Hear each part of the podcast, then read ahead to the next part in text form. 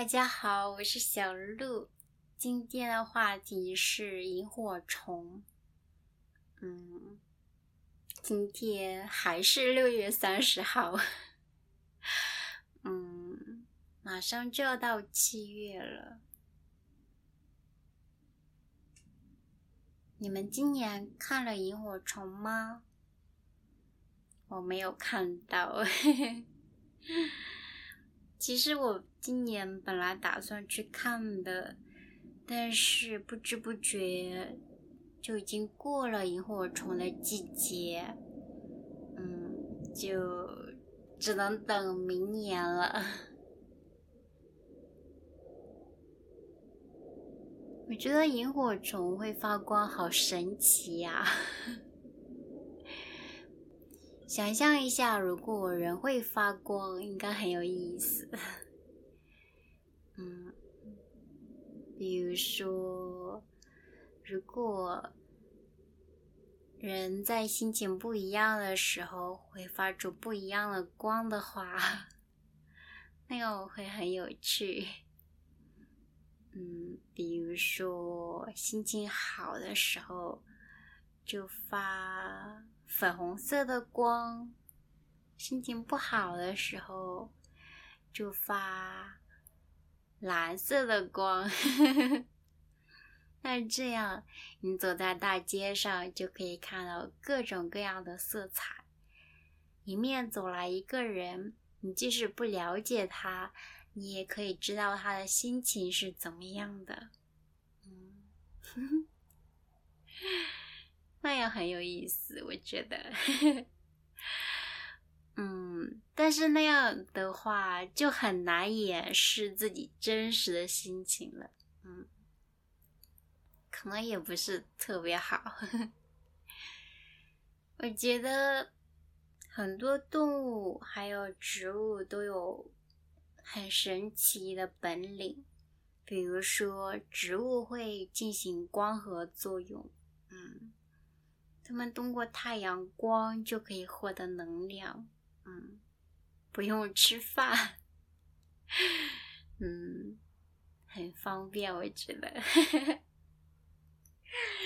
嗯，好了，说回萤火虫，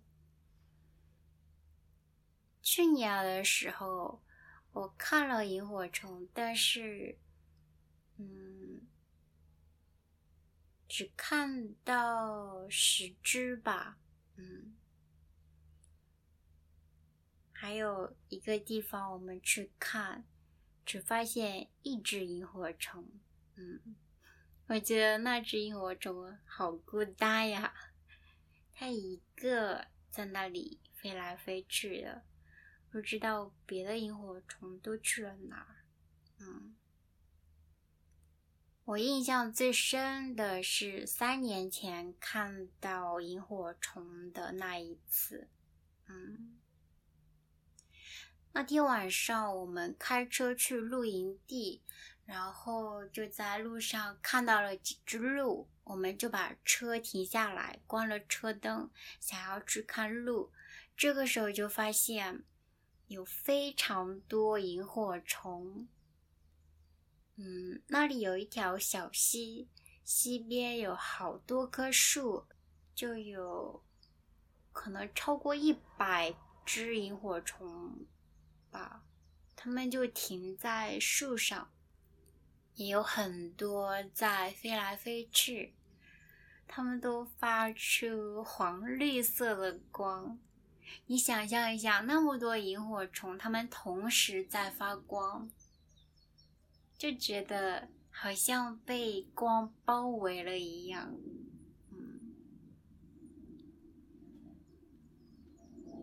而且它们的光倒映在溪水里，就可以看到水里面也有光在流动。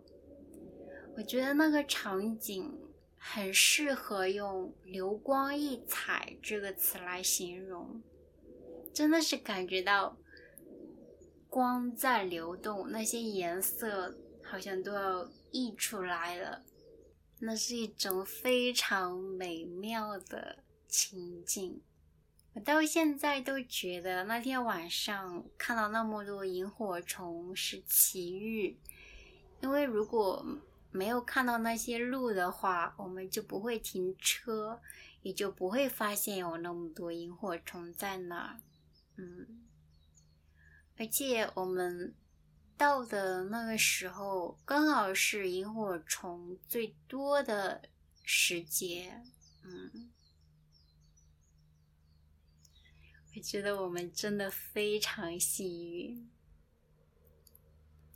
第二年我们也去看了萤火虫，但是，嗯，可能是我们去的时间有点晚，可能是已经是六月中下旬了，我们才去那里，所以就没有看到很多萤火虫，嗯，觉得有点可惜。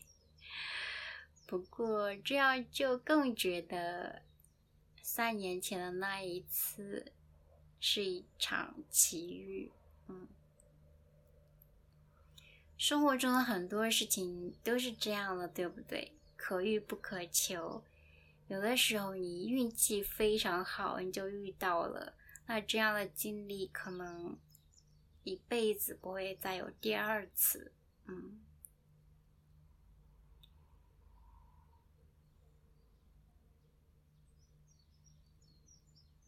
我到现在看到的都是发黄绿色光的萤火虫，不过我知道有另外一种萤火虫，它们生活在海边，它们发蓝色的光。我看过照片，但是没有亲眼看过。照片上就是，嗯，在黑暗中有。很多蓝色的光，啊，就觉得很梦幻，嗯，我很想看，希望明年有机会看到，嗯。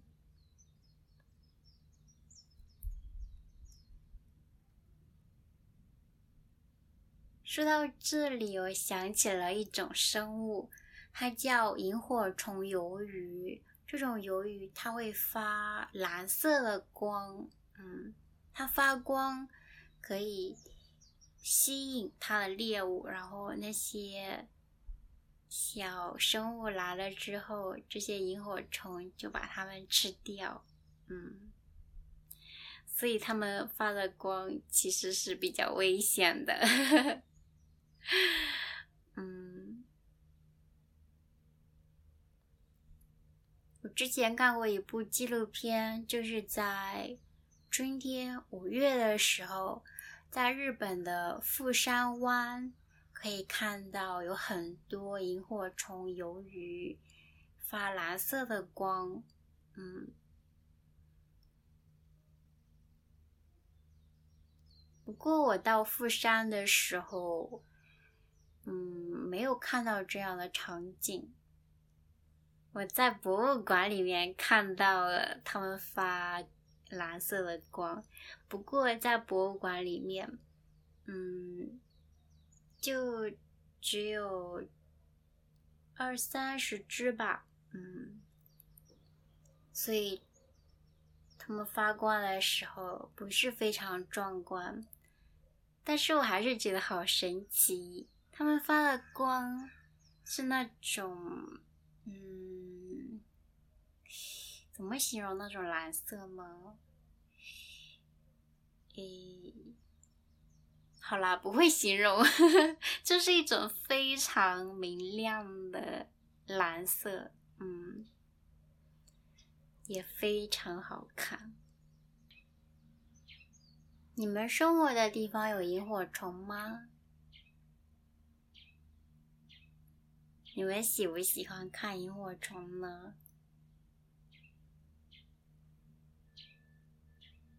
好了，那这一期就到这里了，我们下期再见，拜拜。